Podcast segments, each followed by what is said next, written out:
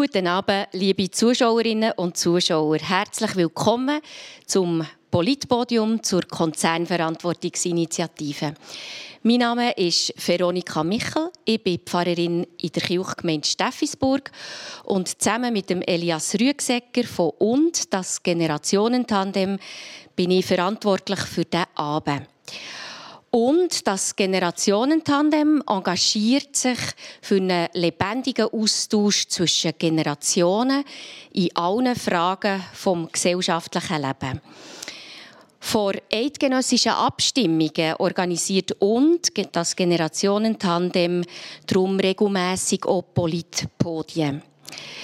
Das Politpodium heute Abend hat eigentlich in der Kirche Glockental in Steffisburg stattfinden Wegen Corona sind wir aber heute jetzt im Und-Raum, wo, wie ihr seht, zum Studio ist umfunktioniert wurde. Es ist alles ein bisschen anders. Die Anfrage von uns, das Generationentandem, das Politpodium in unseren Räumen vor Kirche dürfen durchzuführen, ist für unsere Kirchgemeinde eigentlich ganz selbstverständlich gewesen. Unsere Kirche engagiert sich für Gerechtigkeit, für Frieden und für die Bewahrung der Schöpfung, also der Natur.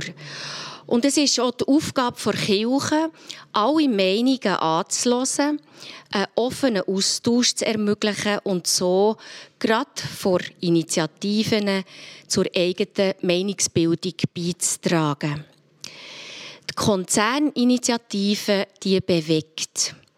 Das Anliegen ist eigentlich unbestritten. Konzerne sollen sich für Schäden, die sie anrichten, müssen verantworten und auch gerade stehen. Es geht um wichtige Werte dabei, um Menschenrechte, um die Frage vor Verantwortung. Es geht in dieser Initiative auch um die Frage nach dem Image der Schweiz in der Wirtschaftswelt. Über all diese Fragen wird auf dem Podium jetzt gerade diskutiert. Ihr als Publikum, Zuschauende Heimen, ihr könnt euch ebenfalls einbringen. Schreibt eure Fragen, eure Anregungen über WhatsApp oder per E-Mail. Schreibt über WhatsApp über 079 282 21 77 oder über fragen.generationentandem.ch. Ich wünsche uns allen jetzt einen interessanten Abend und gebe jetzt sehr gerne das Mikrofon weiter der Lara Thurnherr, die die Diskussion heute leitet und unsere Gäste auf dem Podium auch gerade vorstellen wird.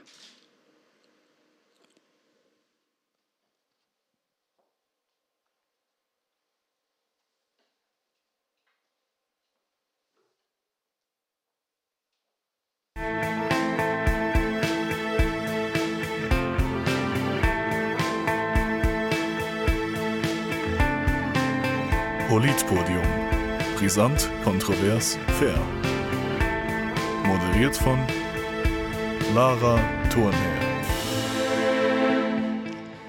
Was machen die Schweizer Unternehmen im Ausland? Für was sollen sie Verantwortung übernehmen und für was nicht? Wir stimmen am 29. November über die Initiative für verantwortungsvolle Unternehmen zum Schutz von Mensch und Umwelt ab, besser bekannt als Konzernverantwortungsinitiative. Wir diskutieren heute die Initiative mit dem Jonas Lütti von den Jungfreisinnigen, mit dem Gerhard Pfister, dem Präsident der CVP, der Regularitz, Nationalrätin der Grünen und der Janina Eberhardt von der Operation Libero. Es tun sich außerdem einbringen der Stefan Bruppacher von Schweizer Metall-, Elektro- und Maschinenindustrie, und Christoph Sigrist, ein Pfarrer vom Grossmünster Zürich. Das ist das Politpodium von und das Generationentandem.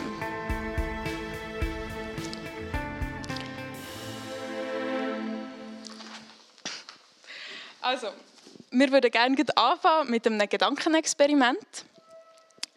Stellt euch vor, ihr seid ein Chef oder eine Chefin von einem international tätigen, aber in der Schweiz hauptsässigen Unternehmen.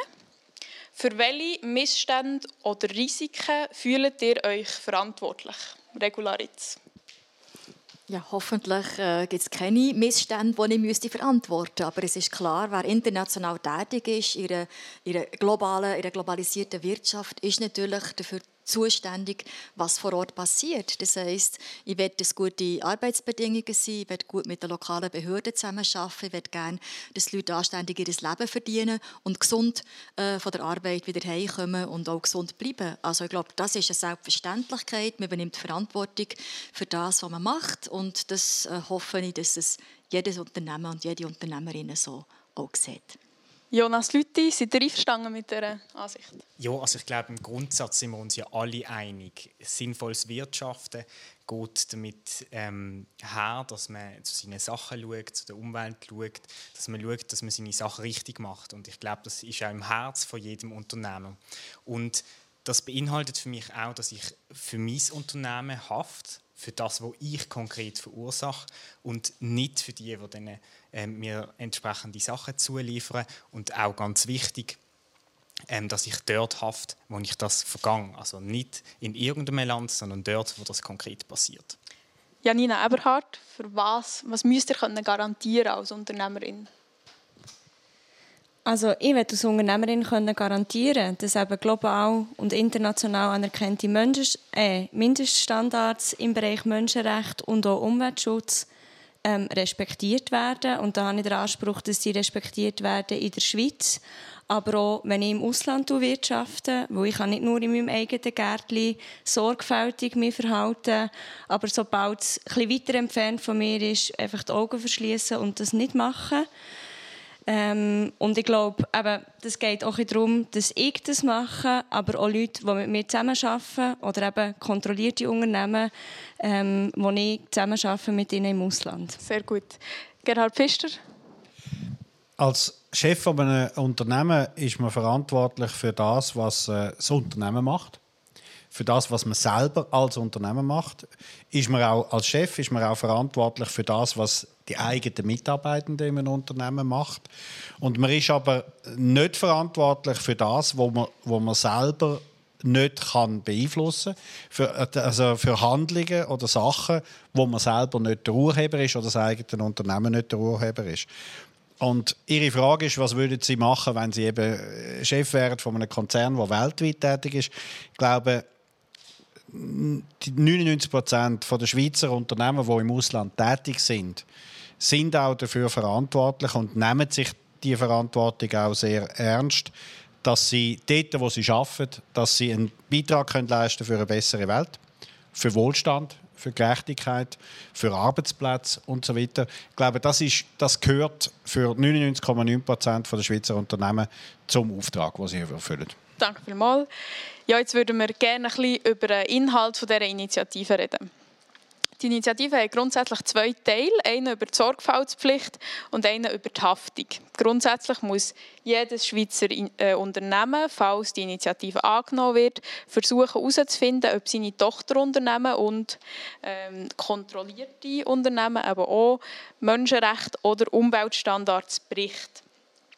Ausser es ist ein KMU, das in einem tiefen Risikobereich tätig ist. Über das reden wir später noch genau, was der tiefe Risikobereich eigentlich ist.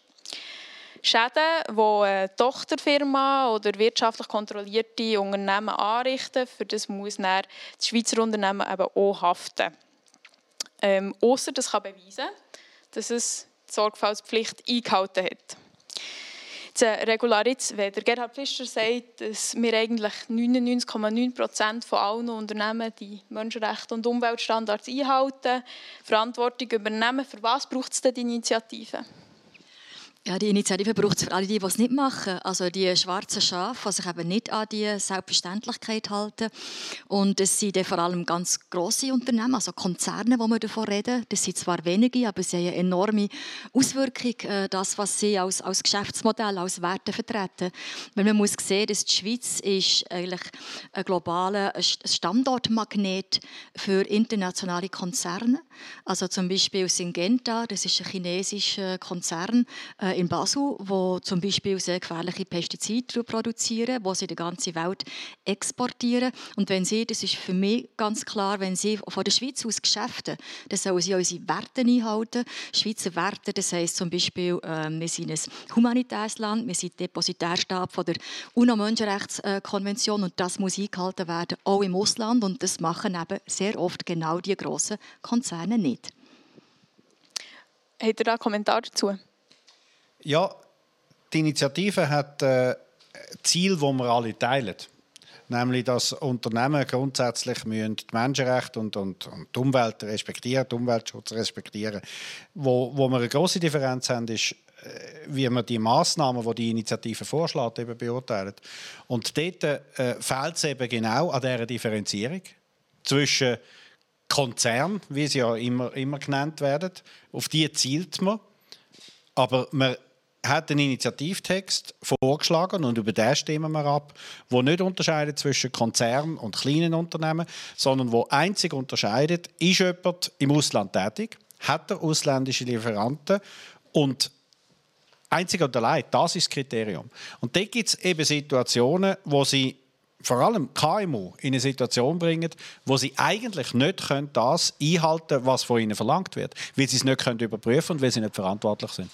Jetzt, äh, es gibt ja auch noch einen Gegenvorschlag. Also, in diesem Gegenvorschlag enthält andere Teile. Er macht die Unterscheidung zwischen KMU und vor allem auch Unternehmen, die eine größere Menge an Ressourcen importieren.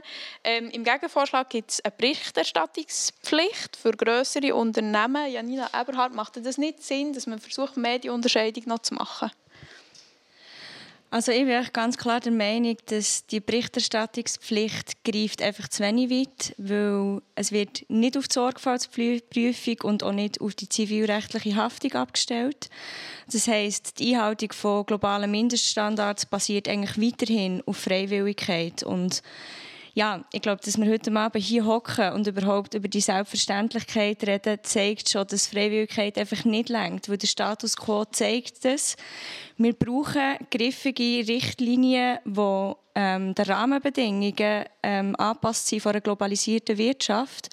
Und dafür ähm, geht einfach Freiwilligkeit viel zu wenig weit. Ähm, und darum ist auch der Gegenvorschlag in meinen Augen viel zu lasch. Jonas Lüthi, ihr setzt ja bei, äh, beim Jungfreisinn sehr stark für eine liberale Gesellschaft ein. Jetzt, wenn es so viele freiwillige Maßstäbe und Regelungen gibt, ist das nicht auch schlecht für eine international liberale Gesellschaft? Also Freiwilligkeit. Es ist ja nach wie vor so, dass man im Land selber gegen das vorgehen kann. Es ist ja nicht so, als wäre es Schweizer Gesetz das einzige, was es gibt auf dieser Welt. Auch wenn man ab und zu versucht, den Eindruck zu vermitteln. Aber man kann in diesem Land gegen das Unternehmen vorgehen. Was man nicht will, ist, dass man von überall auf der Welt direkt in der Schweiz klagen kann, ohne irgendwelche ähm, Restriktionen vorher. Und das ist der Punkt. Und gerade um, nachher, um nochmal das aufzunehmen, was vorher gesagt worden ist, man macht Gesetze immer für die, die es brechen. Aber die Frage ist doch, was hat es für Nebenwirkungen für die, die sich an das Gesetz halten. Und die sind bei dieser Initiative zu groß und darum geht die zu weit und ist radikal und insofern auch unüberlegt. Regularitzer, wollt ihr etwas sagen zu dem? Ja, also muss jetzt schon mal äh, sagen, was überhaupt in dieser Initiative steht. Ich glaube, damit wir wirklich vom Gleichen reden und auch die Lösungen diskutieren hier.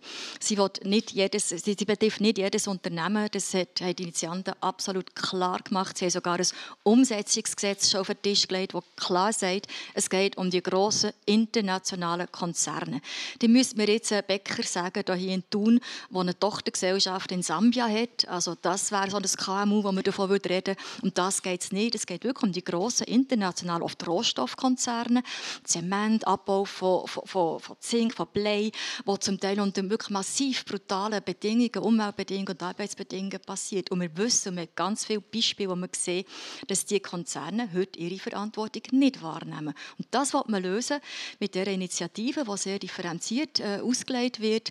Und das wollen wir jetzt neu das, äh, das Parlament, das immer noch sehr bürgerlich dominiert ist, eine Initiative wird schärfer auslegen als das, was die Initianten wollen. Also wir wollen Menschenrechte und Umweltrecht genau dort durchsetzen, wo sie heute am meisten gefährdet sind. Alle Länder, die ein Korruptionsproblem haben oder auch eine Justiz, die leider nicht so funktioniert, wie wir uns das würden wünschen. Sehr gut, danke vielmals. Es ist ja Jetzt gleich noch schnell die Frage, das ist ja ein Verfassungsartikel, der Gegenvorschlag ist schon formuliert, er hat sehr viele Einschränkungen schon. Jetzt könnte man aber auch sagen, äh, Janina Eberhard, wenn wir einen Verfassungsartikel haben, der eigentlich sehr vage formuliert ist, im Gegensatz zu einem Gesetz, wo man schon weiß, was drin enthalten ist, tut man da auch nicht ein bisschen, äh, sagen wir, darauf pokern, dass der Verfassungsartikel auch so umgesetzt wird, wie man das jetzt meint, im Gegensatz zu einem Artikel, wo man schon weiß, was aus dem wird. Ich glaube nicht, dass es ein Pokern ist. Ich glaube, das ist bei allen Initiativen der Fall oder dass Verfassungsartikel ähm, genereller gefasst sind. Aber es ist eben genau Aufgabe von unserem Parlament, die gesetzliche Regelung, also die Auslegung von dem Gesetz ähm, zu erarbeiten. Und wie es die Regularitz richtig gesagt hat, also es ist eigentlich noch nie passiert, dass ein Gesetz nachher im Endeffekt strenger ausgelegt wird, als das von den Initianten ist angedenkt wurde. Und insofern ist es auch gerechtfertigt, dass ähm, ein Verfassungsartikel genereller Natur ist, weil die Umsetzung ist nachher im Gesetz verankert. Gerhard Pfister. Ich halte das staatspolitisch für eine relativ, also ich unterstelle Ihnen beiden nichts, aber staatspolitisch ist das eine, relativ gefährliche Argumentation. Oder, dass man in unserer direkten Demokratie dann Tendenz hat, Initiativen zu lancieren, die so allgemein sind, dass im Grundsatz alle dafür sind. Und man nachher sagt, ja, wenn dann die Initiative angenommen wird, dann gilt sie eigentlich nicht mehr, sondern dann kann das Parlament ein machen, was es will. Wir haben bei der Masseneinwanderungsinitiative von der SVP genau das Problem gehabt, dass dort das Volk etwas beschlossen hat und nachher das Parlament das nicht umgesetzt hat.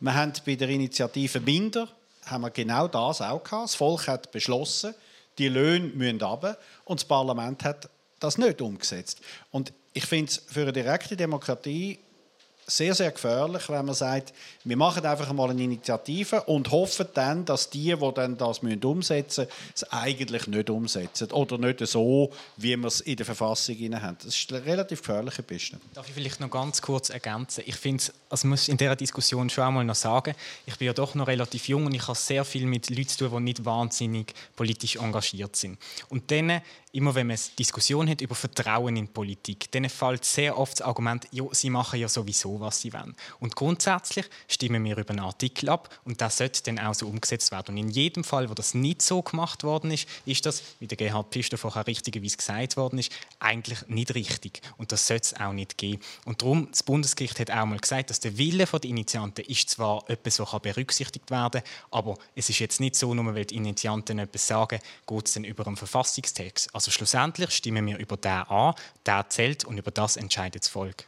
Genau, der Verfassungstext der passt absolut zu der Interpretation, die wir jetzt auch auf, aufgelistet haben. Weil äh, man muss mal wirklich in den Verfassungstext hineingehen. Wenn wir jetzt schon mal so präzise dran sind, dann muss man auch sagen, was da drin steht. Wir reden von einer Umsetzung nachher auf der Gesetzesstufe. Das ist ja immer so, wir haben ja ein Initiativrecht auf Verfassungsebene und man kann jetzt nicht in eine Verfassung detaillierte Gesetzesbestimmungen schreiben. Also gibt es immer eine Umsetzung nachher durch das Parlament. Und die Initianten sagen ganz klar im Initiativtext, Text schon, dass äh, die Pflichten, die wir vorhin haben Menschenrechte einhalten, Umweltrechte einhalten, die Leute nicht vergiften, Natur nicht vergiften, dass es für sämtliche Geschäftsbeziehungen gibt, dass es Sorgfaltsprüfung gibt, die abhängig ist von den Risiken in den Bereichen Menschenrechten und Umwelt.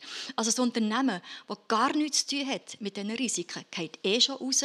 Plus ist noch drin, dass die kleinen Unternehmungen für die spezifische, äh, äh, auf die muss Rücksicht genommen werden und sie sagen, Rücksicht genommen heisst, sie sind nicht drin. Also eben eine Bäckerin aus Thun, die Nüsse kauft, also in Ägypten oder wo auch immer, für ihre Produktion kontrolliert werden Produzenten dort noch ist sie Leihabnehmerin und sie ist nicht verantwortlich dafür, für das, was in Ägypten passiert ist. Absolut glasklar im Initiativtext drin und ich verstehe gar nicht, warum die das so, so komisch interpretiert, weil man hat wirklich das Gefühl, ihr möchtet die Unternehmen davon bewahren, dass sie müssen Verantwortung übernehmen für das, was sie ähm, auslösen. Zu dieser zu den Auswirkungen für Unternehmen in der Schweiz kommen wir später nochmal.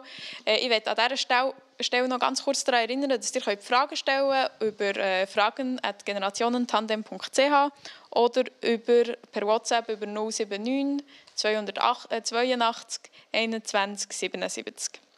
Jetzt äh, hat sich ja auch ein Teil der Gesellschaft zu dieser Initiative geäußert, die sich schon nicht so wahnsinnig in Politik einmischt. Das ist die reformierte Kille.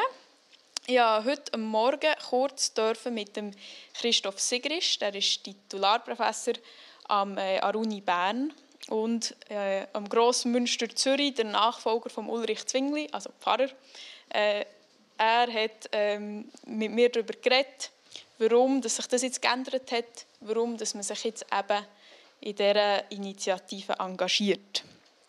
Wir würden jetzt einen Ausschnitt aus dem hören. Christoph Sigrist, ähm, was ist an dieser Abstimmung anders als an anderen Abstimmungen? Warum beziehen Sie ähm, in der reformierten Kirche auch Stellung zu dieser Initiative? Was gleich ist, ist, dass Kirchen immer auch zu gewissen grundsätzlichen Fragestellungen Stellungen genommen hat. Ich persönlich als Pfarrer von Grossmünster auch, wenn es um Waffengeschichten äh, geht etc. Speziell an dieser Initiative ist, dass die Hilfswerke von der Kirchen, und zwar ökumenisch vor allen Kirchen, sind vor allem am Anfang an dabei gewesen und die Hilfswerke sind Teil von der Kirche. Das heißt, wir kumpen da nicht auf eine Initiative, die aus parteipolitischen Gründen äh, gesagt wurde, sondern das ist eine von unseren ursächlich eigenen Initiativen von uns als Kirche. Okay, danke vielmals. Jetzt äh, finde ich es nicht auch ein bisschen problematisch, dass gerade äh, die Kirche in einer Debatte Stellung nimmt, wo man auch damit argumentiert, dass zum Teil eine Art äh, Wertimperialismus gemacht wird, wenn doch Kirche auch mit ihrer Vergangenheit ein bisschen Geschichte hat mit Missionierungen und einer relativ offensiven Vertretung von der eigenen, äh, eigenen Werte ins Ausland. Das ist ein gutes Argument. Das Argument gilt auch für die Unternehmer und für die Gegnerseite her. Den Imperialismus haben wir von der Missionsgedanken her, auch von der unternehmerischen Gedanken her aus der Geschichte was uns äh, wichtig ist von der Initiative her, ist ja, dass wir internationale Standards umsetzen. Und die sind, weiß Gott, nicht von uns jetzt her als imperialistisches Argument drin, sondern die sind von der UNO her schon seit Jahrzehnten so verifiziert und die Schweiz hat, glaube ich, das auch unterschrieben. Und von dort her sind Hilfswerke ja mit den Kirchen her sehr, äh, immer wieder äh, sehr betonend, dass wir da nicht Schweizer Recht über stülpen, das wäre ein richtiges kolonialistisches Argument dagegen, sondern wir schauen und unterstützen, dass die internationalen Standards, dass die wirklich auch international überall umgesetzt wird, wenn es um äh, den Bauer geht, wo sein Land verliert wird. Christoph Sigrist. Sehr, äh, immer wieder äh, sehr betonend, dass wir da nicht Schweizer Recht über stülpen, das wäre ein richtiges kolonialistisches Argument dagegen, sondern wir schauen und unterstützen, dass die internationalen Standards, dass die wirklich auch international überall umgesetzt wird, wenn es um äh, den Bauer geht, wo sein Land verliert, weil man dort Plantagen nicht bauen hat die Schweiz hier eine gerechtfertigte Rolle, ihre eigenen Standards für Menschenrechte in anderen Ländern einzuführen oder anzuwenden? Das Recht hat sie nicht, wenn sie meinte, die Schweiz, dass sie eigene Standards würde anwenden Aber das ist nicht so. Sondern die Standards sind international. Das sind nicht Schweizer Standards, sondern wir Schweizer unterstellen uns auch selbstverständlich diesen Standards. Und die Standards sind gewonnen aus der Menschenrechtskonvention und das ist der Gegenstand von der Initiative. Danke vielmals für Ihre Zeit. Ähm, dann wünsche ich Ihnen noch eine gute Woche und merci vielmals für das Interview. Gern geschehen. Herr Pfister, was finden Sie zu dieser Haltung? Ja, das Problem ist ja nicht die Absicht von deren Initiative, sondern das Problem sind die Folgen von der Initiative. Das Problem ist nicht, dass internationale Standards sollen ähm, durchgesetzt werden, sondern das Problem ist das, was Herr Sigisch ganz am Schluss gesagt hat. Das Problem ist, dass die Standards angewendet werden, nur in der Schweiz. Und die Anwendung ist eben nicht international, sondern die Anwendung ist schweizerisch. Das heißt, die Initiative verlangt, dass ein Schweizer Gericht über etwas muss urteilen muss, was im Ausland passiert ist. Das führt dazu, dass das Schweizer Gericht sich muss informieren muss. Das Schweizer Gericht muss unter Umständen, wenn es wirklich will urteilen muss Augenschein nehmen. Das ist nicht durchsetzbar, das ist nicht realistisch. Es ist dann auch so, dass die Initiative ja sagt, gerade weil in dem Land die Standards nicht gut sind, müssen wir es in der Schweiz machen. Aber nachher, für den Augenschein und für, für die Beurteilung der Situation, sollen dann die Institutionen vor Ort dann wieder gut genug sein. Das ist eine Initiative, die etwas verlangt, wo schlichtweg nicht praktikabel ist. Regularitz, also ist das gerechtfertigt, dass man da in einen anderen Rechtsraum eigentlich eingreift? Also es ist äh, normal für die Schweiz. Wir haben zum Beispiel ein Korruptions- und Geldwäschereistrafgesetz, das ganz klar sagt, dass äh, auch wieder Konzerne, Unternehmen, die im Ausland zum Beispiel Behörden bestechen, die, können hier, die machen sich hier in der Schweiz strafbar. Und das muss ja auch dort dort nachgewiesen werden. Also das ist etwas, was wir schon kennen in unserem Rechtssystem, im, im, äh, im Strafrecht. Drin. Und man muss einfach mal vielleicht sagen, um was es geht. Also ich finde, wenn man nicht Zusammenhang sieht, dann denke ich, ist es ja logisch, warum die Initiative so formuliert ist und eben eine sehr positive Wirkung hat. Nehmen wir das Beispiel Glencore in Sambia. Da hat äh, die SRG wirklich die Rundschau eine sehr äh, äh, langjährige Recherche gemacht, die man dort äh, Kupfer, Kupfer ähm, ähm, betreiben dort. Kürzlich ist im letzten Jahr ist übrigens ein neuer Außenminister der und hat gefunden, die machen alles super.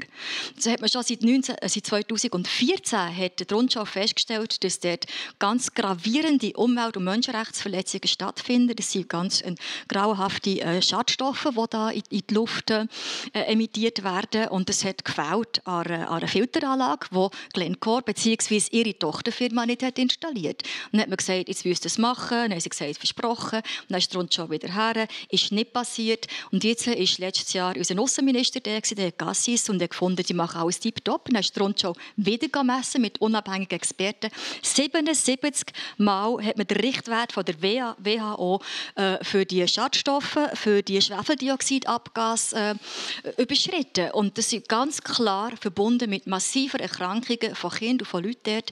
Und jetzt ist es ein Land, nur noch zum Abschließen, wo es relativ schwierig ist, zu klagen gegen die Glencore-Tochter. Weil offensichtlich, sagen Glencore oder ihre Tochteranwälte dort, hat man mit der sambischen Regierung abgemacht, dass die Umweltrechte nicht gelten für, die, für das Unternehmen. Also haben doch die betroffenen Leute nur noch eine Chance, dass sie hierher kommen können und die Verantwortung von dem Konzern hier zur Rede stellen. Sie müssen es beweisen, sie müssen auch den Prozess Stress und Risikofolgen tragen.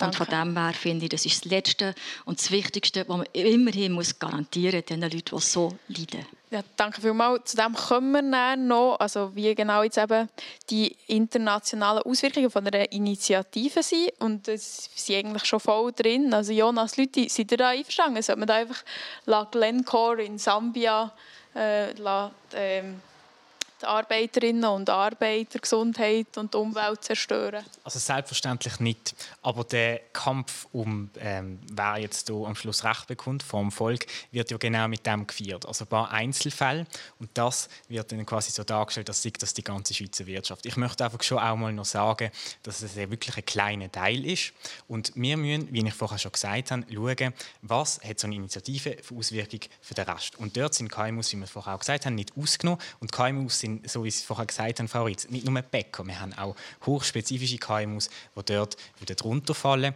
Und dann äh, auf das kann man vielleicht später auch noch sprechen. Das Ganze mit der Sorgfaltspflicht, was dann schlussendlich Beweislast umkehrt zur Folge hat, ist natürlich hochproblematisch. Okay, gut. Also jetzt zu den internationalen Auswirkungen. Janina Eberhardt, ähm, es geht eben, es ist nur ein kleiner Teil der Schweizer Unternehmen, wo das näher betrifft. Was ändert sich denn genau jetzt für die Arbeiterinnen und Arbeiter vor Ort?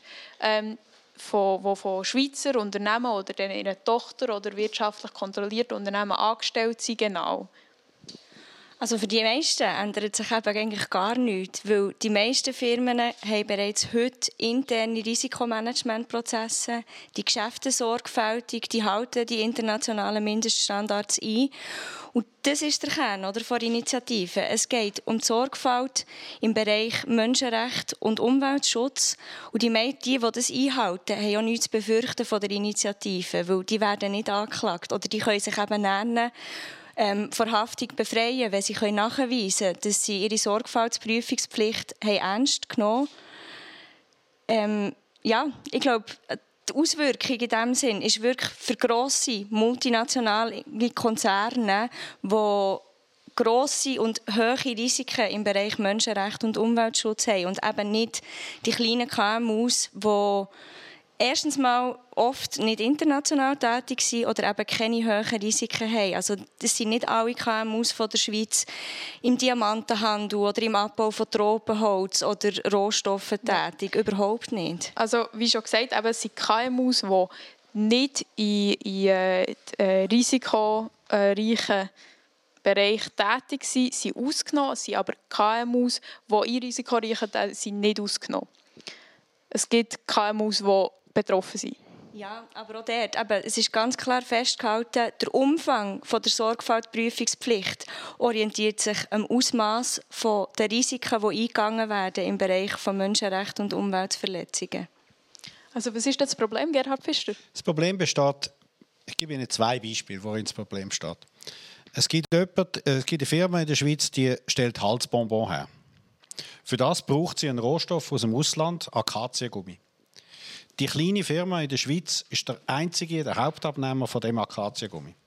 Wenn der jetzt unter die Initiative fällt und er wird darunter fallen, er wird darunter fallen, dann muss er garantieren, dass die Herstellung von dem Akazien, von dem Rohmaterial in Herkunftsland einwandfrei ist. Weil das ist ein Lieferant. Und die Initianten wollen genau, wenn ich einen Lieferant habe, wo, wo ich praktisch der alleinige Kunde bin, dann muss ich auch schauen, dass der seine Arbeit richtig macht. Und das ist für das KMU ist das eine völlige Unmöglichkeit, weil das sind drei, vier Leute und die können nicht ganz, die können nicht ganz aber immer kontrollieren. Was machen sie? Sie lagern das aus an eine dritte Firma in Frankreich, wo ein Geschäft daraus macht. Aber auch dort, auch dort haben sie die direkte Kontrolle nicht. Das zweite Beispiel. Es gibt ein Unternehmen, das hat eine hundertprozentige Tochter im Baumwollbereich in Indien. Die hundertprozentige Tochter, die macht nichts anderes, als dass sie in Indien einkauft, produziert und in Indien wieder verkauft. Das sind 500 Lieferanten. Die sind von der Schweiz aus schlichtweg nicht kontrollierbar. Schlichtweg nicht kontrollierbar, weil sie weil es eine hundertprozentige Tochter ist, die nur in Indien schafft. Die, die Firma, die steht mit einem Bein im Käfig. Einfach, selbst wenn sie alle ihre Lieferanten etwas unterschreiben, das gilt nicht im Fall von einer Klage. Das Problem bei diesen Initiativen ist nicht das Gericht, die Verhandlung, sondern das Problem ist die Klagemöglichkeit. Mit der Klagemöglichkeit schade ich an einem, einem Image von einem Unternehmen massiv, bis dann oder? Wenn ein Unternehmen angeklagt wird, dann kommt das auf der Seite 1 in den Zeitungen. Wenn sie sich dann ja. nach drei, drei Jahren davon befreien kann, dann kommt es auf der Seite 10, oder Schaden ist da. Fischer, wir kommen nachher noch zum Ruf. Aber jetzt gleich noch schnell, äh, Frau Ritz, wenn man das doch gar nicht kontrollieren kann, was, was passiert denn da? Das bringt ja gar nichts. Aber es ist ein, ein Widerspruch, weil äh, beide äh, Gegner von der Initiative haben am Anfang gesagt, es ist doch eine Selbstverständlichkeit, dass Schweizer Firmen heranschauen, wie im Ausland produziert wird. Also die haben genau gesagt, wir wollen unsere Schweizer Werte auch im Ausland äh, umsetzen. Und darum ist es doch selbstverständlich, dass so eine, so eine Firma, die dort produziert, für den dortigen Markt auch garantiert, dass solche Werte umgesetzt werden und dass die internationalen Menschenrechte dort umgesetzt werden. Also sonst finde ich, da geht es ja wirklich nur noch darum, dass man dort eine Tochterfirma hat und hier vor allem das Geld herholt, damit man es hier günstig kann versteuern kann. Also der ganze Teufelskreis, der ja läuft, wo so viele Menschen, die in den Rohstoffländern sitzen und in den Produktionsländern, einfach alle Lebenschancen rauben. Und da glaube ich, muss man doch können verlangen von so einem Unternehmen, dass es nach bestem Wissen und Gewissen dort unsere Werte durchsetzt. Und die Initiative ist ja differenziert. Das ist ja sozusagen der, der Gegenbeweis, den man bringen kann, wenn man sagt, wir haben versucht, mit unseren Lieferanten dort wirklich alles zu machen, damit sich die korrekt verhalten. Dann können sie sich auch im Fall von einer Klage können sie sich entlasten. Also das ist sehr differenziert ausformuliert. Und darum verstehe ich nicht, wie jemand, der einen, einen guten Willen hat, so etwas ja. fürchten kann. Herr Pfister. Das Problem besteht darin, dass sie für Handlungen ins Klagerisiko hineinkommen, wo sie nichts dafür können. Verhandlungen von Dritten, wo sie nichts dafür können. Und dass die Sorgfaltspflicht, die Überprüfung, dass sie das nur machen können, wenn sie eine lückenlose Überwachung von der gesamten Lieferkette machen. Wenn sie das nicht machen, sind sie mit einem Bein im Käfig, selbst wenn sie sich nach bestem Wissen und Gewissen verhalten. Das ist genau das Problem. Der zweite Punkt, das Riesenproblem von deren Initiativen ist, dass sich nicht mehr vom, dass der Kläger nicht mehr muss beweisen dass ich einen Fehler gemacht habe, sondern ich muss beweisen, dass ich unschuldig bin. Das ist die Beweislastumkehr, wo die Initianten, wo sie es präsentiert haben, haben es explizit gesagt, wir möchten Beweislastumkehr. Seither weil sie merken, es ist ein Problem, verschwindet das auf ihren Unterlagen und verstecken es. Aber es bleibt eine Beweislastumkehr, wo persönlich und ich persönlich so nicht mittragen kann. Das halte Gut. ich für zutiefst unethisch. Also dann gehen wir doch schnell auf die Beweislastumkehr ein. Äh, die Operation Libero hat sich dort sehr äh, engagiert dazu geäußert. Ähm, sie haben auch äh, in ihrer Argumentation auf der Webseite gesagt, es sei überhaupt nicht so, es sei faktisch falsch. Warum ist es faktisch falsch? Ja, also Herr Pfister, da muss ich euch ganz klar widersprechen. Und ich glaube, ihr wisst selber auch, dass es nicht zu einer Beweislastumkehr kommt. Weil es wird weiterhin auf Geschäftsherren, Geschäfts Geschäftsherrenhaftung abgestützt nach Artikel 55 vom Obligationenrecht. Mit oder ohne KVI, es gilt weiterhin, dass die Klägerin oder der Kläger alle Haftungsvoraussetzungen muss können nachweisen Und das heisst, Kontrolle, dass ein Schaden vorliegt, dass das Unternehmen widerrechtlich gehandelt hat und dass ein kausaler Zusammenhang zwischen dem Schaden und dem, und dem Handeln vom, vom Konzern vorliegt. Also es wird weiterhin ähm, muss der Kläger alle Nachweise einreichen. Es ist überhaupt nicht eine Umkehr von Beweislast. Das stimmt so einfach nicht. Frau Eberhardt, dann frage ich Sie, warum haben die Initianten, wo sie die Initiative präsentiert haben. Wörtlich gesagt, nicht der Geschädigte hat den Verschuldungsbeweis zu leisten, sondern das Unternehmen hat seine Unschuld zu beweisen.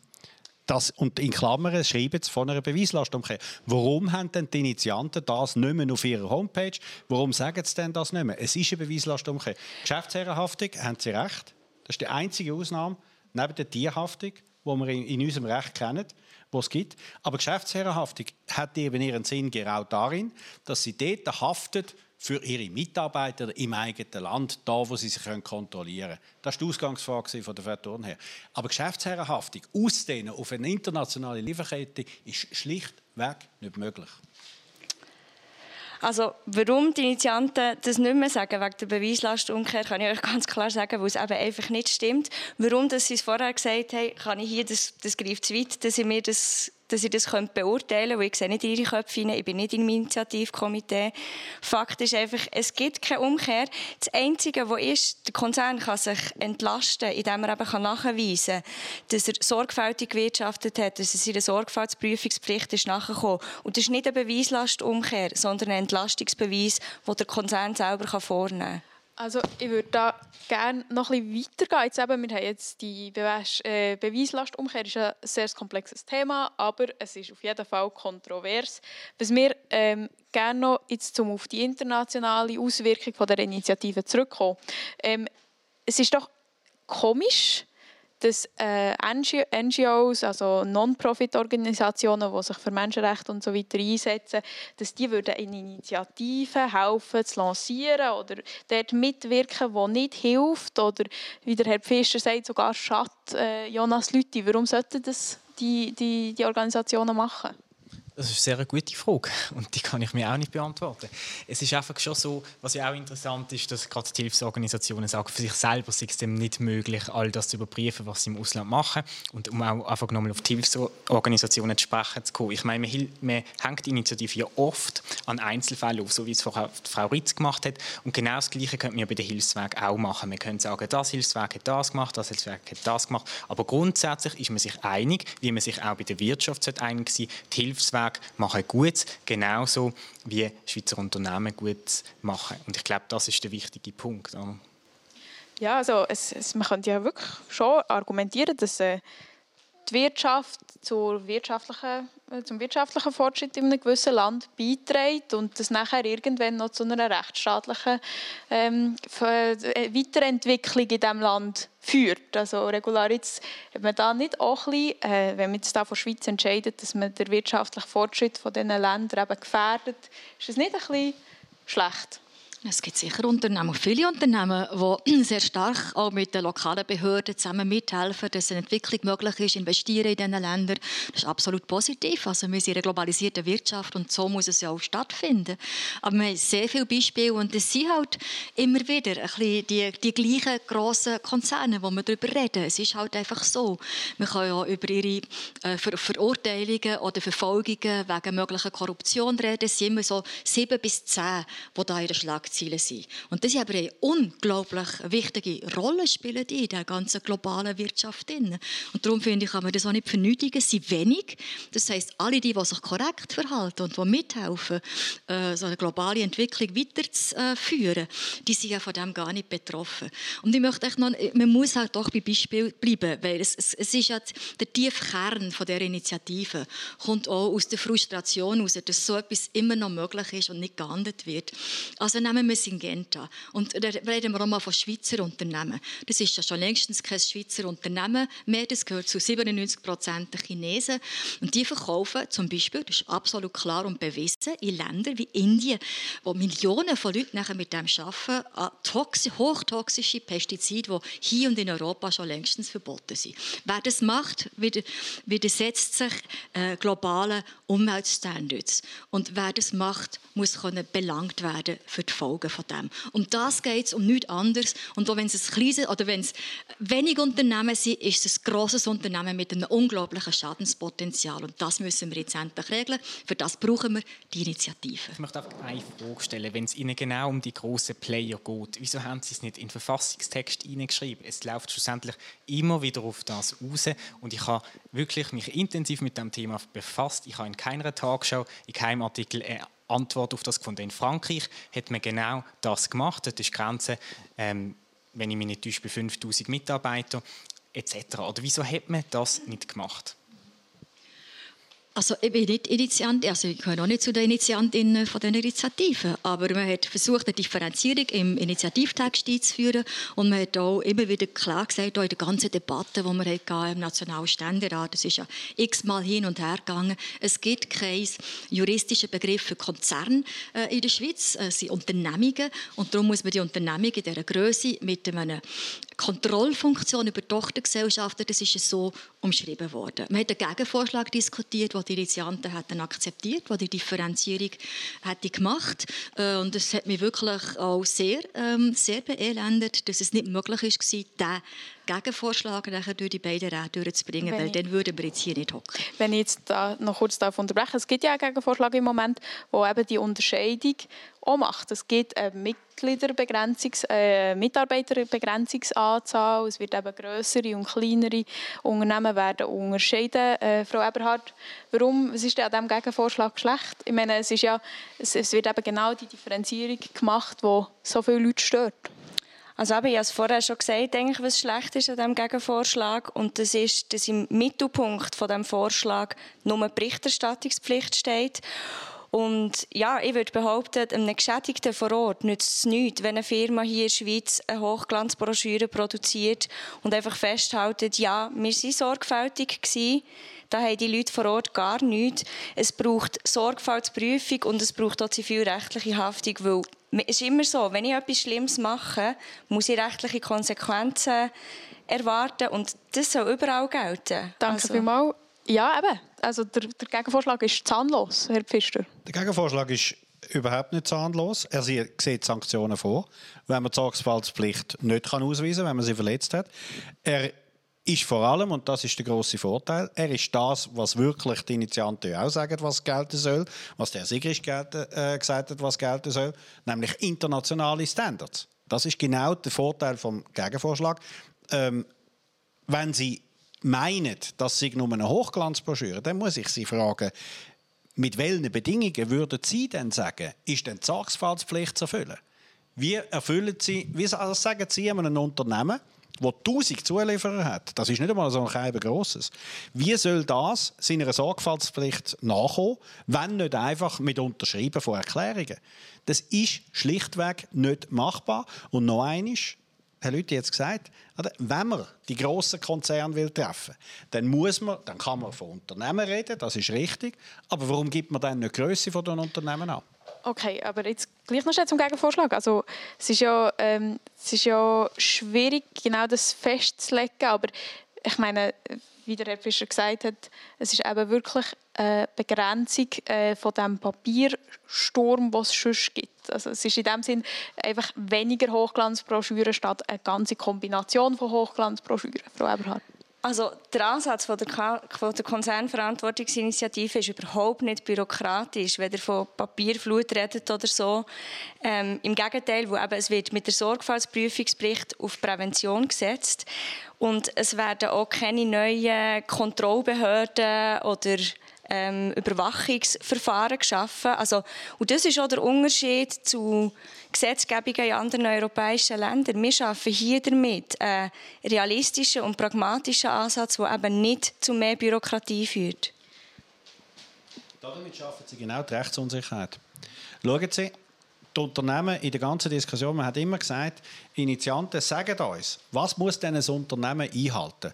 Kann es ein Zertifikat haben? Kann kann sich zertifizieren lassen? Die Initianten haben das immer kategorisch abgelehnt. Warum? Weil, wenn sie es offen lassen, dann haben sie unendlich viele Angriffspunkte. Und das Problem bei deren Initiativen ist ihre Wirkung, nicht ihre Absicht. Ihre Wirkung wird dazu führen, dass konkurrierende Unternehmen Anwälte anheuern, die Schweizer Unternehmen anklagen und sie in dermaßen in Vergleich zwingen, damit sie einfach Ruhe bekommen. Und das ist eine riesige, riesige Gefahr für unsere Unternehmen in der Schweiz. Sie werden eingedeckt mit Klagen. Regularität, stimmt das? Nein, natürlich nicht. Also es hat ganz viele international tätige Juristinnen und Juristen, die äh, übrigens zu einer sehr grossen Gruppe auch von, von bürgerlichen ähm, Leuten gehören, Unternehmer, Unternehmerinnen, mit, mit denen äh, wirklich stark zusammenarbeiten, die sagen, niemals. Und das ist auch logisch.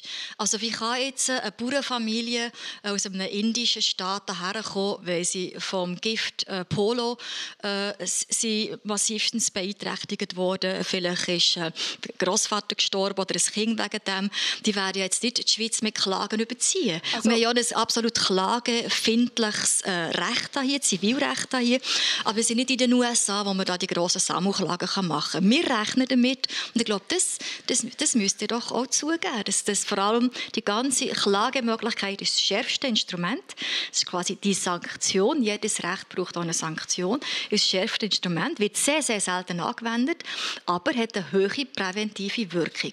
Um das geht es. Und darum muss man, und ich finde, ich möchte gerne etwas zu diesem Gegenvorschlag sagen, nur, dass wir wirklich nochmal, wir reden oft von Details, es ist eine technische Sache, aber was steht eigentlich in diesem Gegenvorschlag drin? Der Bundesrat legt jährliche Einfuhrmengen von Mineralien und Metallen fest, bis zu denen ein Unternehmen von der Sorgfalts- und Berichterstattungspflicht befreit ist. Also der Bundesrat kann einfach sagen, okay, für x Tausende von Tonnen äh, Blei oder whatever für Kupfer gilt es einfach nicht, dann können wir nicht mehr machen. Also ich finde, es ist wirklich, hat x Löcher drin, es ist Alibi. Wir brauchen ein scharfes Instrument, äh, das für die wenigen Unternehmen, die so viel Leiden auslösen, weltweit auch hilft, dass man das präventiv auf den richtigen Weg bringt. Das werde ich gleich noch schnell fragen, aber wenn es doch so schwierig ist, so eine Klage zu machen im internationalen Bereich, also was bringt es denn überhaupt, wenn die Leute dort nicht wissen oder nicht können klagen in der Schweiz? Herr hat es vorhin gesagt, so, dass für so ein Unternehmen ist es nicht angenehm, wenn sich in so einer Diskussion muss behaupten muss, wenn es äh, konfrontiert ist mit solchen Themen. Wir merken auch, wie schwierig es ist, eben über konkrete Fälle zu reden, weil die Unternehmen alle lieber ihre Hochglanzbroschüren haben und nicht mit den Realitäten konfrontiert werden. Das heisst ja auch, dass man diesen Leuten muss helfen muss, dass sie daher kommen. Sie tragen das gesamte Beweisrisiko, sie tragen das gesamte Kostenrisiko. Wenn sie verlieren, müssen sie die Anwälte von Glencore zahlen zahlen. So wird es doch sein. Das heißt, es wird sehr selten passieren, hat aber eine enorme präventive Wirkung, weil es zum ersten Mal überhaupt so ist, dass ein Unternehmen, das sich nicht wo als Selbstverständlichkeit von einem anständigen Verhalten äh, äh, richten, zum ersten Mal kann belangt werden. Es geht nur um das. Also ich finde es schon interessant. Oder? Auf der einen Seite sagt man dann, ja, bei der Umsetzung von der Initiative muss man Vertrauen haben in die Politik, dass das richtig umgesetzt wird. Aber beim Gegenvorschlag heißt es dann, ja, es ist willkürlich, man kann dann machen, was man will. Und dann der zweite Punkt ist, ähm, ich glaube, da sind wir uns einig. Schlussendlich wird der Bauer in Indien nicht selber klagen. Das sind dann NGOs oder eben gegnerische Unternehmen, die dann entsprechende Schäden so verursachen Also, sehr gut. Danke vielmals äh, für eure Beiträge. Wir würden jetzt mal zu einem Teil kommen, wo wir versuchen, das Publikum daheim einzubinden. Ähm, da hat Dora Kaiser eine Frage geschickt. Äh, warum denkt man, dass Unternehmen, welche die Sorgfaltspflicht einhalten, dies nicht belegen können? Herr Pfister. Weil sie es nach der Konzeption von der Initiative auch für Unternehmen, für Lieferanten müssen belegen, wo sie es schlichtweg nicht können, weil sie die nicht kontrollieren können, weil sie für die nicht verantwortlich sind. Aber eben, wenn sie sie nicht kontrollieren, dann, müssen sie, dann geht die Sorgfaltspflicht auch gar nicht so weit. Also ich sehe das Problem nicht. Oder? Es geht um kontrollierte Unternehmen.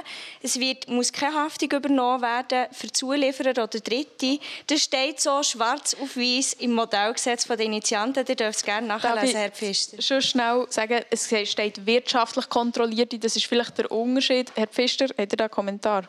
Ja, die Initianten verstehen unter kontrollierten Unternehmen eben auch wirtschaftlich kontrollierte Unternehmen. Und da sagen sie ganz de facto Kontrolle, sukzessiv Lieferungs- und, und, oder Subunternehmerverträge. Genau das ist das Problem. Genau das ist das Problem. Sie haben mit Lieferanten Verträge, aber sie können Lieferanten, sie haben keinen Durchgriff auf die Lieferanten, sie können sie nicht kontrollieren, aber sie werden angeklagt für das Fehlverhalten von Lieferanten, wo sie nichts dafür können. Genau das ist das Problem von dieser Initiative.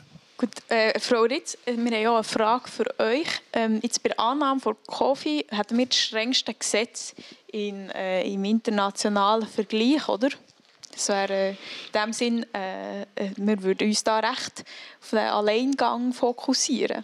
Nein, also erstens muss man sagen, ich habe es vorhin schon gesagt, dass die Schweiz wirklich ein Standortmagnet ist für die grossen internationalen Konzerne, weil sie hier so wenig Steuern zahlen wie nie sonst an einem legalen Standort auf der Welt. Also haben wir eine hohe Verantwortung.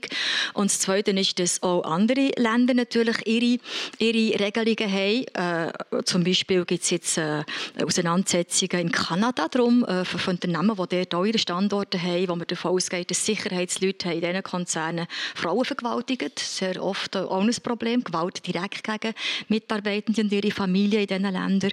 Und nachher finde ich, manchmal verstehe ich nicht, von was wir hier reden. Wir waren mal ein Land, ein progressives Land, das stolz war darauf, dass wir das erste Land waren, das ein Fabrikgesetz hat gemacht hat. Wir waren das erste Land auf der Welt, das der Wald als natürliche Ressource absolut hat geschützt Und wenn wir jetzt eines von diesen Ländern wären, wo eine gute Regelung, nicht eine völlig andere Regelung als andere Länder, aber eine gute, konsequente Regelung würde einführen, für Verantwortung zu übernehmen in einer globalisierten Wirtschaft, können wir doch nur stolz darauf sein. Ich bin auf jeden Fall stolz auf alle die, die Ja stimmen zu dieser Initiative. Jonas Lütti, eben, wir können eine Vorreiterrolle übernehmen. Das wäre doch super für die Schweiz. Ich glaube, gerade in diesem Bereich ist es eben sehr wichtig, dass wir gemeinsam weitergehen, gemeinsam mit anderen Staaten, weil sonst schaffen wir eigentlich unnötig einen Wettbewerbsvorteil für alle anderen anderen und schlussendlich nützt es dann denen in diesen Ländern eben nicht. Es wäre ja noch etwas anderes, wenn man das direkt könnt gegeneinander ausspielen aber eben das ist es nicht. Und dann das Zweite ist, wir reden immer vom attraktiven Standort und ich meine, man ist schon in letzter Zeit schon nicht wirklich daran, den noch wirklich attraktiver zu machen, sondern es gibt immer mehr die Tendenz, gerade von links, den eben unattraktiv zu machen. Sehr gut. Also danke vielmals für eure Beiträge. Wir würden jetzt weitermachen. Wir haben uns ja jetzt recht fest auf die internationalen Auswirkungen von der Initiative und dem Gegenvorschlag fokussiert. Äh, Im weiteren Verlauf soll es auch noch um die Auswirkungen innerhalb der Schweiz gehen. Zu diesem Thema äußern sich ja verschiedene Wirtschaftsverbände energisch äh, zum Beispiel Swissmem, also der Verband für Schweizer Metall-, Elektro- und Maschinenindustrie, äh, wie sich eine Annahme von Initiativen auf den Wirtschaftszweig würde auswirken haben wir heute Morgen mit dem Stefan Bruppacher können besprechen. Jetzt würde ich das Interview starten. Wir haben etwa 1200 Mitglieder. Das ist ein Großteil davon sind kleine und mittlere Unternehmen. 80 bis 90 Prozent Export. Und die tun natürlich enorm viele Sachen importieren, sei es ähm, einerseits Rohmaterialien, aber auch vorveredelte oder vorproduzierte Produkte. Die Firmen werden all betroffen sein und das auf zwei Arten. Einerseits direkt, weil sie müssen gemäss der Initiative kontrollieren, was ihre Lieferanten, wie ihre Lieferanten herstellen tun, aber vor allem mindestens so ähm, schwierig wird sein, dass Großkonzerne, für die ja unsere Mitgliederfirmen etwas herstellen, die werden von unseren Mitgliederfirmen verlangen, dass die Initiative umgesetzt wird und darum ist die Ausnahme für KMUs, für unsere Firmen völlig irrelevant. In der Realität werden Großfirmen den kleinen Firmen verlangen, jeden Lieferant prüfen zu gehen. Und das ist einer der enormen Nachteile in einer Zeit, wo unsere Firmen mit dem Wasser zum Hals stehen und eigentlich ums Überleben kämpfen. Jetzt äh, kann man doch auch sagen, es bringt der, äh, der Industrie und auch unseren Unternehmen sehr viel, wenn sich unsere Standards, den Ruf erarbeiten, dass äh, wir eben die Menschenrechte einhalten und dass wir auch Umweltstandards ähm, schätzen. Ich danke Ihnen für die Frage, weil unsere Unternehmen, die etwa 325 Mitarbeitende direkt in der Schweiz haben und etwa 580.000 Mitarbeitende direkt im Ausland haben und eben über ihre Zulieferer noch ganz viel mehr Mitarbeiter haben, die halten die Standards ein. Die wollen nämlich gute, ähm, gute Standards haben, damit, weil nur gute Arbeitsbedingungen schafft, effizienzarbeitende Mitarbeiter beispielsweise. Was allerdings klar ist, ist, in deren Initiative gibt es ein Klagerecht und eine Beweislastumkehr. Und das führt dazu, dass irgendjemand eine Schweizer Firma kann verklagen kann. Und wir alle wissen, eine negative Information in den Medien, eine Klage beispielsweise, das ist das Ende der Reputation. Und während unsere Unternehmen über zehn Jahre durch sauberes Umsetzen von diesen Standards ihre Reputation gut aufgebaut haben und wo immer sie in der Welt gehen, wissen sie, dass unsere Firmen eine gute Reputation haben, eine so eine Reputation kann innerhalb von einer Woche durch negative Zeitungsberichte zerstört werden, auf fünf Jahre raus. Und das wird man nicht können durch eine Beweislast umkehren dann können wieder richtigstellen. Weil gute Neuigkeiten, gute Nachrichten, die kommen dann leider nicht in den Medien. Im Gegenvorschlag gibt es ja auch eine Sorgfaltsprüfung. Ändert das nichts an Ihrer Meinung zu der? Die ist ja auch sehr kritisiert worden. Warum unterstützen Sie den Gegenvorschlag? Der Gegenvorschlag basiert auf dem, was in den letzten 20 bis 25 Jahren funktioniert hat, nämlich einem kooperativen Approach oder kooperativen Ansatz, vor allem auch vor Ort. Und lassen Sie mich da eine Zahl sagen. Seit 1990, wo die globalen Wertschöpfungsketten entstanden sind, wo vor allem Leute aus den Schwellenländern haben können einen Job, eine Beschäftigung haben und zu uns liefern, hat die absolute Armut um 80 Prozent abgenommen. Und der Gegenvorschlag wird jetzt dazu führen, dass man dort mehr Transparenz muss haben im Bereich Kinderarbeit und im Bereich Konfliktmineralien. Damit müssen die Unternehmen auch schauen, wie sind ihre Lieferketten organisiert ohne, und das ist der große Unterschied eben, ohne dass sie dort ähm, das Reputationsrisiko und das Haftungsrisiko von einer Klage haben. Das ist ein enormer Unterschied. Darum stehen wir für den Gegenvorschlag. Der hat auch zehn, ähm, aber er ist eine ganz andere Kultur. Und in einer Zeit, wo 500 Millionen Leute in den Entwicklungsländern wegen Covid-19 ihren Job am Verlieren sind, namentlich in diesen Wertschöpfungsketten, ist es aus unserer Sicht verantwortungslos, schlicht verantwortungslos, wenn man mit deren Initiativen unsere Firmen dazu zwingen tut, aus diesen Ländern rauszugehen und eben den erfolgreichen kooperativen Ansatz nicht mehr weiterführen tut. Danke vielmals für eure Antworten. Dann wünschen wir noch eine gute Woche und merci für eure Zeit. Ich danke für die Möglichkeit, unsere Meinung dargeben zu können. Also Janina Eberhardt, Findet ihr das nicht auch schlimm? Der äh, Stefan Brubacher hat es jetzt gesagt, wenn Leute müssen ein, ein Reputationsrisiko eingehen, KMUs, wo, ähm, oder auch einfach größere Unternehmen, die eben ein, ein Reputationsrisiko haben, obwohl dass sie eigentlich nichts falsch gemacht haben, respektive dass sie eben auch müssen für Sachen angeklagt können werden, wo sie eigentlich gar nicht dafür können, obwohl sie ihre Sorgfaltspflicht eingehalten haben. Also eben nochmal, es wird niemand grundlos einfach angeklagt und wenn man die Sorgfaltsprüfung wahrnimmt, hat man auch nichts zu befürchten.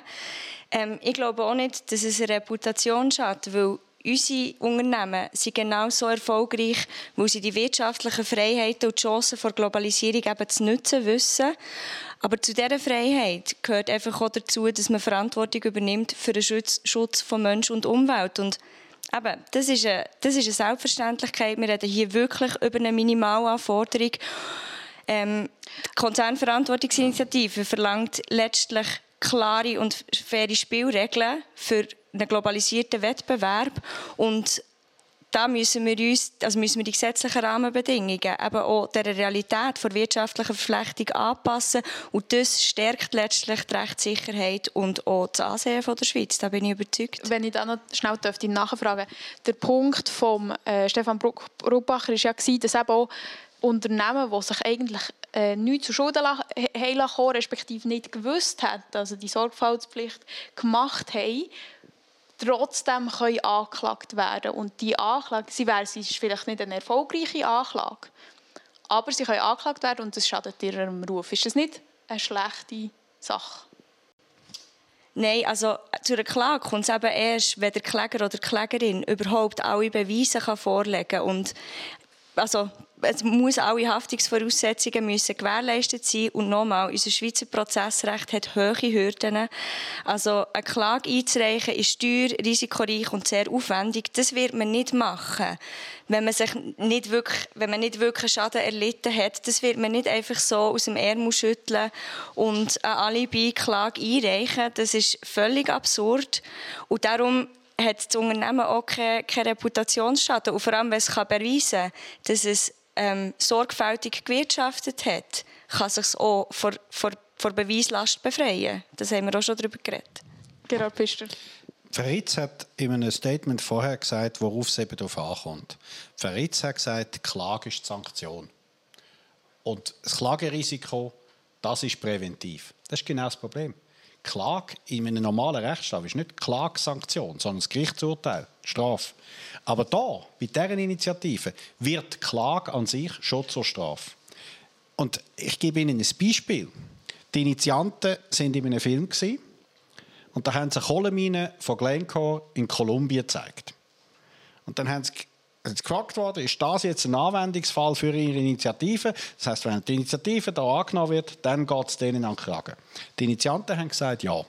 Was die Initianten verschwiegen haben, ist, dass 30 Prozent dieser Mine Glencore gehört und nicht die Mehrheit.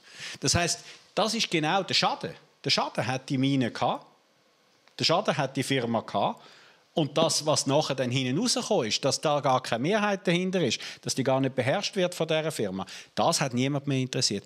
Das ist genau das Problem. Das ist genau das Problem von deren Initiative. Sie können klagen, sie können anschwärzen, sie müssen gar nicht warten, bis, bis der Vorwurf überhaupt erhärtet wird. Der Schaden ist schon angerichtet. Und das werden sich ausländische Firmen zu Nutzen machen.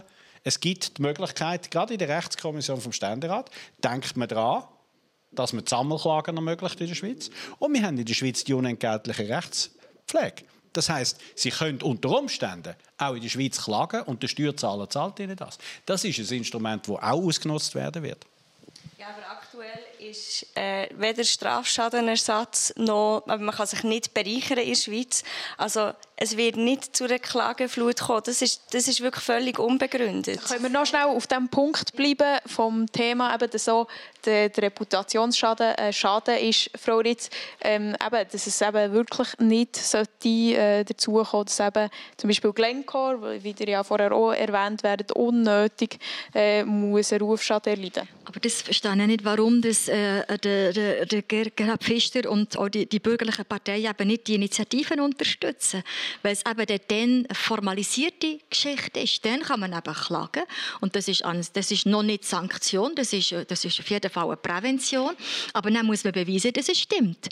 Und das, das ist ja der ganz grosse Unterschied zu dem, was ihr jetzt sagt. Das jetzt, äh, wer auch immer kann sagen, äh, irgendein Konzern äh, verletzt internationales Recht, verletzt Menschenrecht. Und jetzt muss man es vor Gericht können beweisen in der Schweiz, wenn man das belegen will.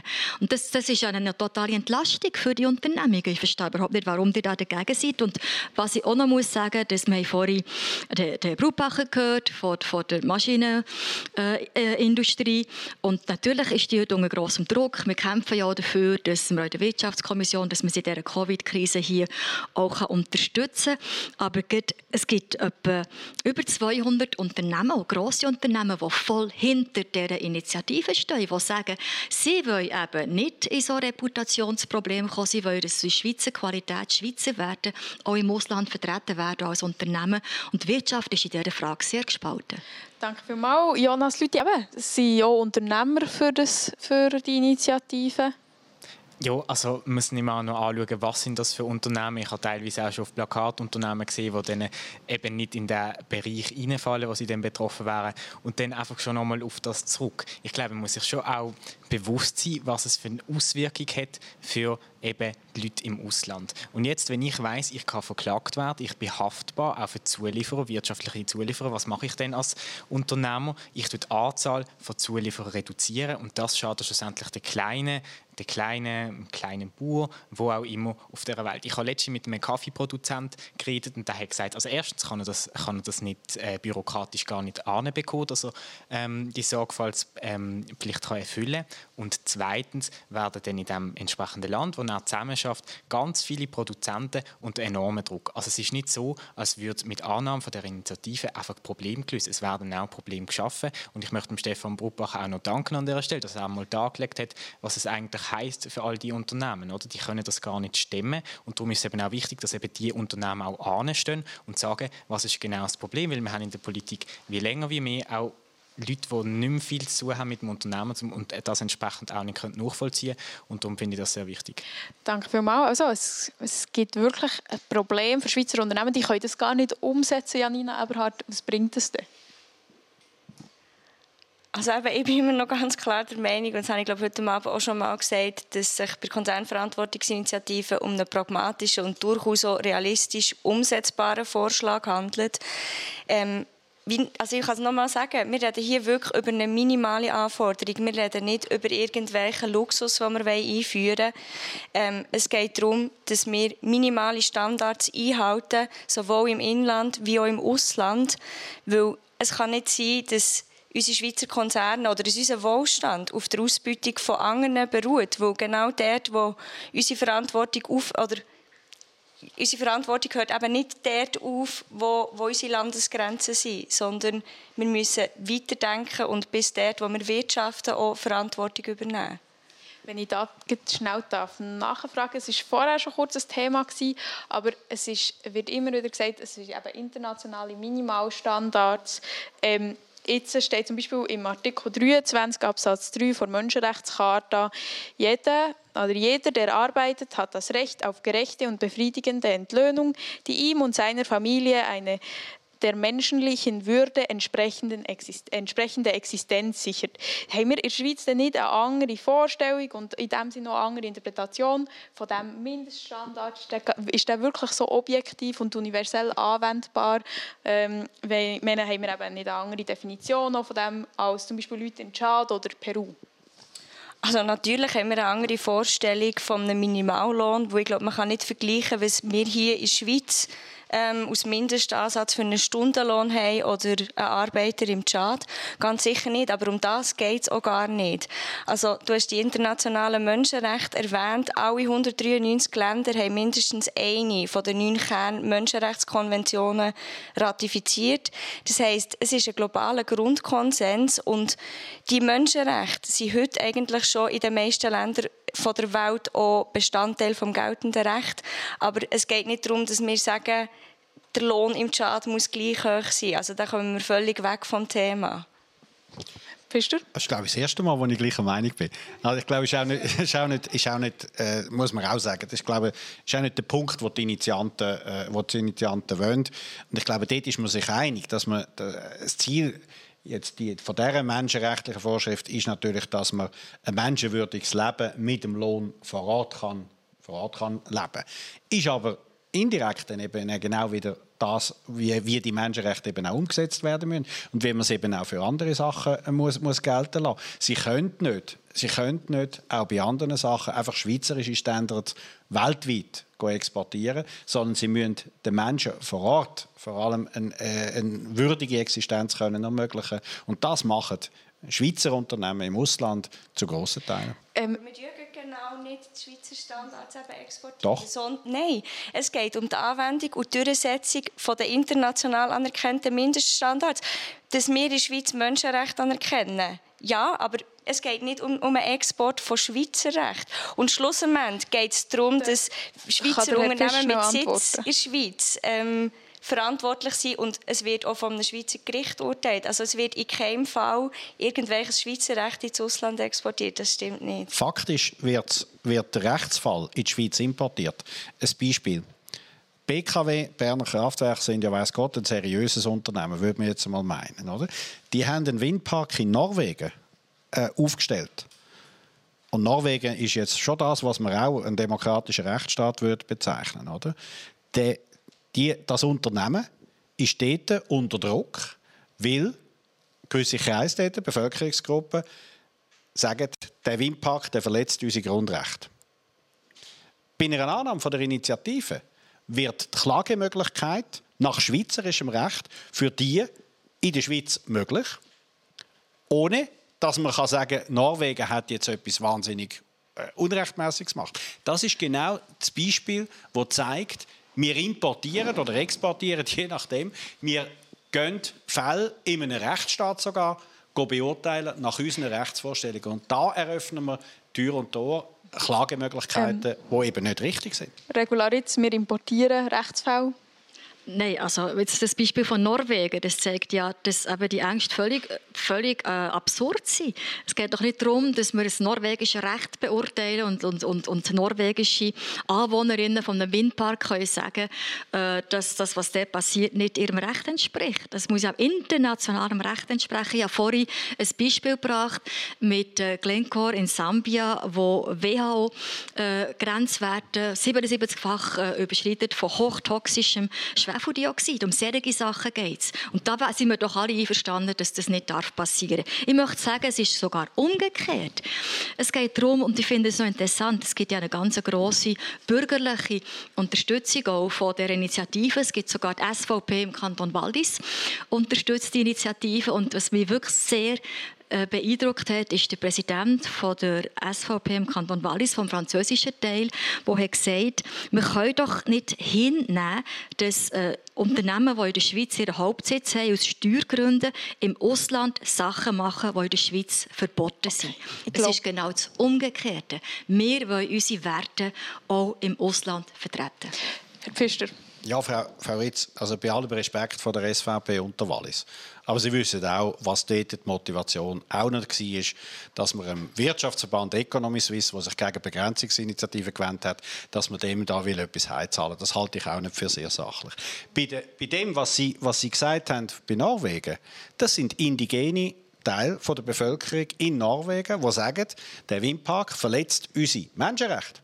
Und genau das ist das Problem. Genau das ist das Problem dass dort an einem Rechtsstaat der Vorwurf gemacht wird, er verletzt die Menschenrechte. Und nachher äh, urteilt ein Schweizer Gericht über den Rechtsstaat Norwegen. Und das ist aus meiner Sicht nicht zulässig. Also jetzt äh, würde ich gerne noch ein bisschen zurück wieder auf den Schweizer ähm, den Schweizer Bereich kommen. Wir haben jetzt viel geredet über, über äh, die internationalen Auswirkungen, aber jetzt gleich noch schnell. Also wir haben jetzt gerade eine spezielle Zeit, Corona, aber wir haben sehr viele Kosten, die von dem verursacht werden. Bildung, Sozialleistungen, Klimaschutz, Entwicklungszusammenarbeit, das alles kostet. Das ist alles auch Teil von, einem, von den Instrumenten, die wir brauchen für einen liberalen Staat. Also riskieren wir nicht auch die Verantwortung von diesen, äh, die Finanzierung von diesen Sachen wenn wir jetzt äh, den Wirtschaftsbereich mit mehr Pflichten überschütten, Frau Eberhard? Äh, nein, das glaube ich so nicht. Also, eben, wie gesagt, die meisten Firmen haben bereits heute interne Sorgfalts- und Risikomanagementprozesse. Ähm, das heisst, die müssen auch gar nichts ändern. Für die wird es auch keine zusätzlichen Kosten verursachen, weil die haben die Prozesse schon. Ähm, natürlich wird es gewisse Firmen geben, die da werden müssen aufrüsten Das ist klar. Ähm, wie viel das kostet, kann ich nicht beurteilen. Ähm, aber ich glaube, es ist bisschen weit hergeholt, jetzt zu sagen, dass wir in anderen Bereichen wie in Kultur oder in Gastronomie jetzt Einbußen haben. Und das mit dem zu vergleichen, da vergleicht man ein bisschen Birnen und Äpfel miteinander. Birnen und Äpfel? Herr ja, also ich stimme in einem Punkt zu. Es ist wahnsinnig schwierig, das jetzt einzuschätzen, was das für Kosten verursacht. Und das ist aber nicht so, als wäre das etwas Positives. Also wenn man nicht weiß, was das für Kosten verursacht, ist das schlussendlich auch eine Unsicherheit, die besteht. Und dann muss man sagen, wir leben in einer Zeit, wo wahnsinnig viel Geld ausgegeben wird. Und dann ähm, so eine Initiative zu machen, die so viel Verwaltungsaufwand mit sich bringt, ist natürlich kontraproduktiv. Ich möchte aber eigentlich nicht darauf rauslaufen, dass man dann ähm, gegenüberstellt, Menschenrechte gegen Verwaltungsaufwand, gegen weniger Steuereinnahmen. Ich meine, das war ja abstrus. Da sind wir uns, glaube ich, alle einverstanden. Wir sind einfach andere ähm, der Überzeugung, dass eben genau pardon, die Menschenrechte nicht wahnsinnig viel besser können durchgesetzt werden können. Weil wenn man genau anschaut, sich die Unternehmen dem wahnsinnig einfach können entziehen können, indem sie den Hauptsitz beispielsweise verändern. Und dann haben wir die Situation, es verbessert sich nicht, aber die Schweiz verliert Steuereinnahmen wegen höheren Verwaltungsaufwand. Und das ist dann doch schon sehr bedenklich, würde ich sagen. Okay, danke vielmals jetzt noch für das Votum. Wir würden wieder zu den Zuschauer Zuschauerfragen kommen. Ähm, wir haben hier eine Frage von jungen Zuschauern. Können Konzerne angeklagt werden für Schäden, welche schon vor der Annahme der COFI-Initiative gemacht wurden? Regularitz. Rückwirkung ist äh, aus meiner Sicht nicht drin, aber ich sehe das nicht, nein. Über eine andere Meinung? Also da würde ich jetzt auch sagen, dass äh, das wird, äh, es geht ja dann um die Anwendung von Schweizer Recht und Schweizer Recht kennt die Rückwirkung nicht. Also von dort her glaube ich, das Risiko besteht nicht. Es gibt auch noch eine Frage an Herrn Pfister. Ähm, es geht vor allem um die großen Firmen. Warum verteidigt Gerhard Pfister Glencore und Co., weil er aus dem Kanton zukommt? Ja, also der Herr, der Herr Josic ist äh, am Freitag aus dem Kanton Zürich gekommen, in der Arena, hat die Initiative äh, befürwortet. Äh, auch in seinem Kanton gibt es Firmen, die von dieser Initiative betroffen sind. Ähm, ich kann äh, nichts dafür, äh, dass ich äh, im gleichen Wohnkanton wohne wie Glencore. Ich kenne äh, die Exponenten von Glencore auch nicht besonders gut mir geht es nicht um Glencore, sondern mir geht es um, um die, die eben von deren Initiativen betroffen sind, die eben aus meiner Sicht zu Unrecht in den Generalverdacht hineinkommen. Äh, dass Glencore äh, verbessern, sich verbessern muss, das ist äh, nicht zuletzt auch Glencore klar, aber ich muss Glencore da nicht verteidigen. Okay, gut, jetzt würden wir noch zu einer Art Schlussrunde kommen. Äh, es würde mich sehr interessieren, jetzt ihr habt ja euch sehr intensiv mit dem Thema beschäftigt, Argumente dafür und dagegen abgewogen und ich würde jetzt gerne eine Runde machen, wo ihr alle sagt, als äh, Abschluss, was für euch das beste Argument gegen eure eigene Position ist. Also die besten Argumente ähm, vor Abstimmungsgegnerseite. Frau Eberhard, wollt ihr anfangen? Ah, ich hätte gehofft, du nimmst jemand anderes dran, ich noch schnell überlegen kann. Das beste Argument.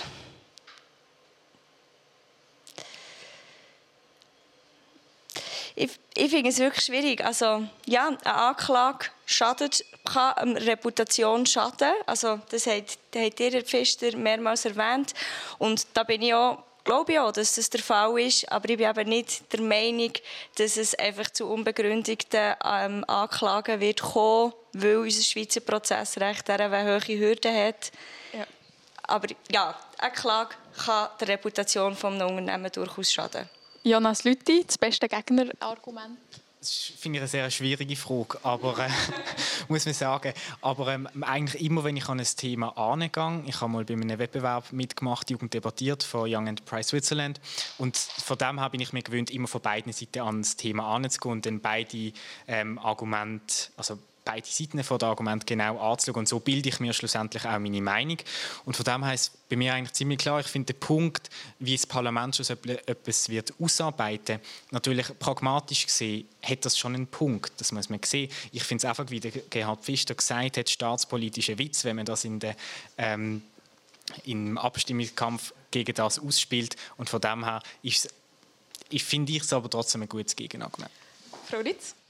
Also das beste Argument von der Gegenseite ist sicher, dass ein Verfassungstext, der ja nicht ein Gesetzestext ist, noch muss präzisiert werden und dass, also dass es auch Themen gibt, die man noch muss präzisieren jetzt in der Umsetzung. Und das finde ich, ist ja die grosse Chance auch, wo man aufeinander wieder zugehen kann, wenn die Initiative angenommen wird, weil ich hoffe, äh, dass wir dann eine Lösung finden, wo wir eben genau die Fragen, die jetzt der Pfister noch hatte, die ihr noch hatte, dass wir die so klären, dass für alle Unternehmen klar ist, es geht wirklich wirklich um die grossen Konzerne, es geht um die wenigen, die sich heute nicht an die Regeln halten. Und das können wir dann in der Umsetzung wirklich ganz super noch detaillierter regeln. Das ist in einem Verfassungstext gar nicht möglich, da habt ihr recht. Herr Pfister. Das allerbeste Argument von dieser Initiative ist das, was fast nicht zu widerlegen ist. Dass man alles muss machen muss, dass die Menschenrechte und die Umwelt äh, die Umwelt bewahrt wird, die Menschenrechte gewahrt wird, die Umwelt geschont wird und, und äh, die Schöpfung bewahrt wird. Das ist das beste Argument und das macht das Argumentieren gegen die Initiativen eben auch sehr schwer. Danke vielmals. Dann würde ich ähm, Frau Eberhard, Frau Ritz, Herrn Lütti und Herrn Pfister ganz herzlich danken für die spannende und informative Diskussion. Das ist das Politpodium von und das Generationentandem Technik Samuel Müller, Livestream Patrick Lichti und Moderation Lara Thurnherr. Danke.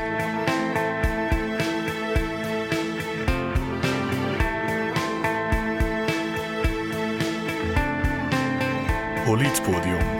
Brisant, kontrovers, fair. Moderiert von Lara Thurnherr.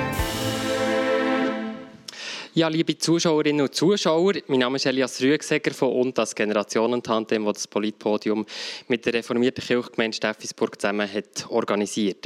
Ich möchte euch danken für das Zuschauen von daheim oder wo immer ihr ähm, das Podium habt mitverfolgt und wir hoffen, dass ihr jetzt wisst, ob der Ja Nein oder dem beim Gegenvorschlag zustimmen dass wir da etwas für die Meinungsbildung haben können beitragen und dass es ähm, für euch ein interessanter Abend war.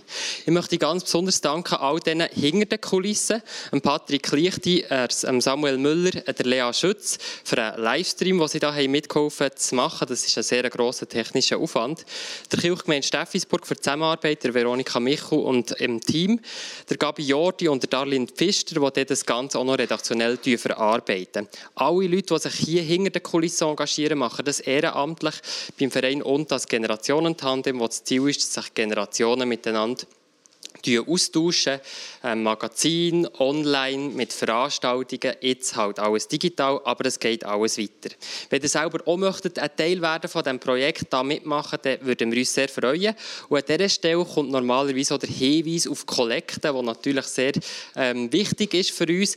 Hier doch immerhin der Aufruf, geht doch auf unsere Webseite www.generationentandem.ch, werdet Mitglied von diesem Verein. Man muss nichts machen, 50 Franken im Jahr zahlen. Da haben wir sehr Freude dran. Merci vielmals. Ein ganz besonderer Dank gilt an alle Gäste. Merci vielmals, dass ihr hier vor Ort seid. Ihr habt, wie ich sehe, schon Geschenke bekommen. Wunderbar, ihr seid ausgerüstet für einen Heimweg und noch mit etwas zu lesen von unserem Magazin. Noch ein kleiner Ausblick auf die nächsten Veranstaltungen.